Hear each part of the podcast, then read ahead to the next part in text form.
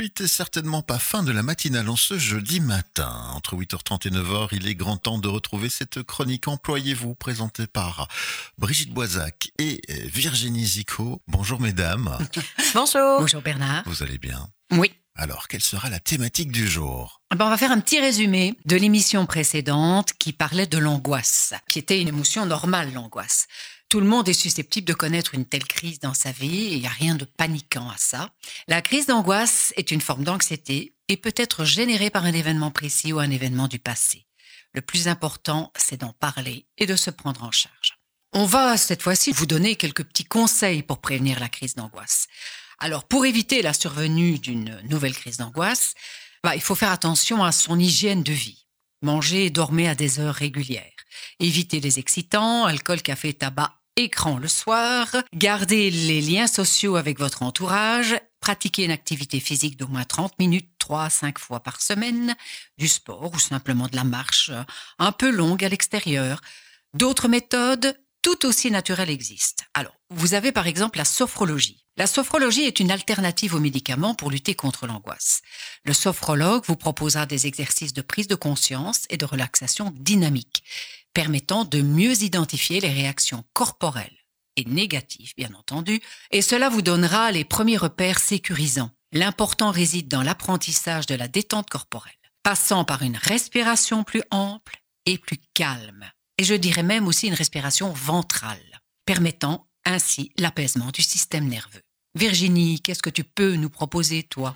Alors, ben, il y a le yoga pratiquer le yoga ou des exercices de relaxation ou de relâchement musculaire permet de modifier votre rythme respiratoire, de recentrer votre concentration et de réduire votre stress. C'est la méthode de relaxation par excellence pour combattre le stress. Et donc face à une crise de panique, il faut justement favoriser les exercices de respiration. D'accord. Alors, il y a l'hypnose qui peut soulager les personnes anxieuses. Bien entendu, l'hypnose doit être pratiquée par un professionnel. L'hypnose, elle permet au patient d'établir une meilleure relation avec son corps et d'accéder à des mécanismes bah, non conscients. Cet état permet de pointer les causes de l'angoisse. L'hypnose fait souvent apparaître le contexte dans lequel l'anxiété se développe et permet d'en modifier la perception. Le patient prend conscience de son angoisse et apprend à reconnaître les circonstances déclenchantes. Il pourrait donc, par rapport à ça, les éviter. Il apprend aussi à remplacer ses pensées négatives par des émotions positives. Alors il existe aussi l'acupuncture pour apaiser l'angoisse. Cette méthode est utilisée depuis longtemps dans la médecine chinoise traditionnelle. Elle peut aider à réduire notablement le stress, l'anxiété et à traiter une crise d'angoisse. Alors attention, ne pratiquez jamais l'acupuncture sans faire appel à un professionnel. Le shiatsu pour rétablir l'équilibre énergétique. Le shiatsu permet de rétablir la libre circulation énergétique du corps grâce à des pressions et des étirements. Mais surtout, faites-vous aider par un médecin à l'écoute ou un psychologue.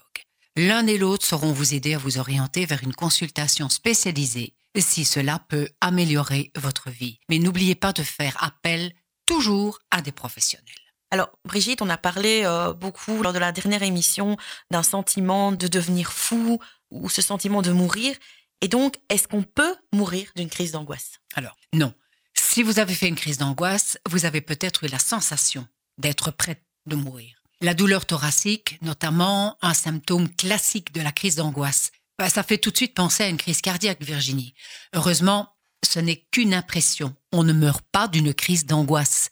C'est impossible, même si les symptômes que vous ressentez sont très violents. La crise d'angoisse ne présente aucun risque physique. C'est très important que vous le sachiez. Ce qu'il faut soigner, ce n'est pas le corps, c'est l'anxiété qui provoque les symptômes d'angoisse. Une aide psychologique sera donc votre meilleur allié. Alors quelques trucs et astuces, Virginie, s'il te plaît. Alors, premier, euh, première astuce euh, justement pour lutter contre une crise d'angoisse, c'est de respirer dans un sac. Alors c'est une méthode ancestrale, mais qui fonctionne en général très bien en cas d'attaque de panique. Donc il s'agit de prendre un sac, idéalement en papier, et de respirer dedans quelques secondes.